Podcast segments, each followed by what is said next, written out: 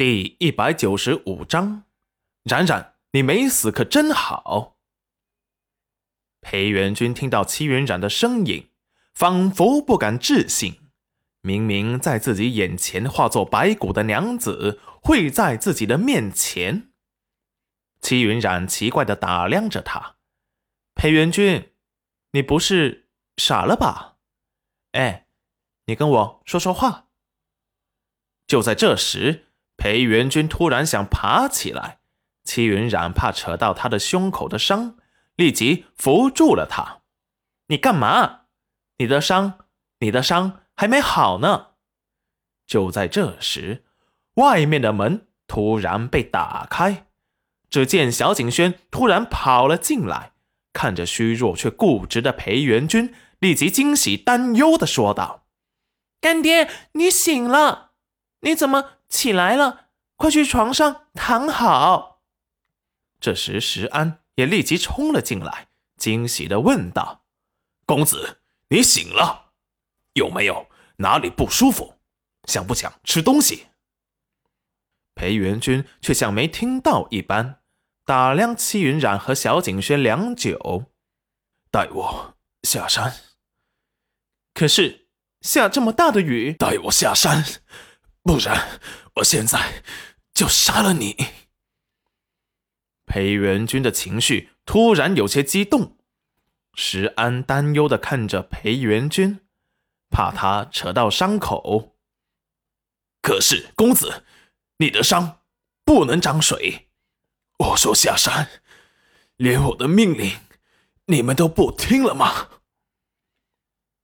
石安突然恼怒的看向戚云染，夫人，你能不能不要再折磨我家公子了？他为了救你，差点连命都没有了，你还要折腾他到什么时候？戚云染用手指了指自己，不敢置信道：“关我什么事？裴元君，你又发什么疯？”裴元君突然推开戚云染，自己一瘸一拐的走向了半山腰。石安恨恨的看了戚云染一眼：“我家公子早晚死在你的手上。”说完。立即拿着伞跟了上去。裴元君到了梦中埋骨头的地方，神情有些激动。梦中的地方就是这里，给我，给我挖开！他其实想自己动手的，可是他现在走路都要人搀扶，别说动手挖土了。暗卫们。冒着大雨开挖，不知道公子要找什么。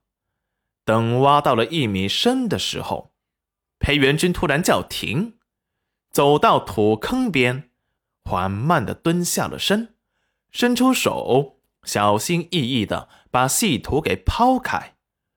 雨水打湿了他的衣袍，粘贴在了他的身上，皱成了一团。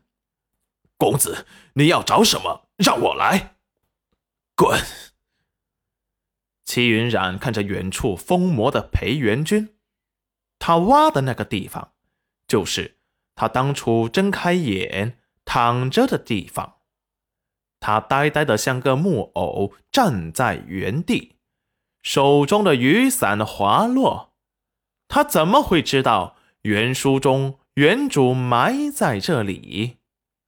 裴元君挖了许久都没有找到梦中的白骨，而他胸口伤口却裂开了，鲜血顺着两只袖子直淌而下，染红了他的双手，吓得石安他们惊心动魄的为他担忧。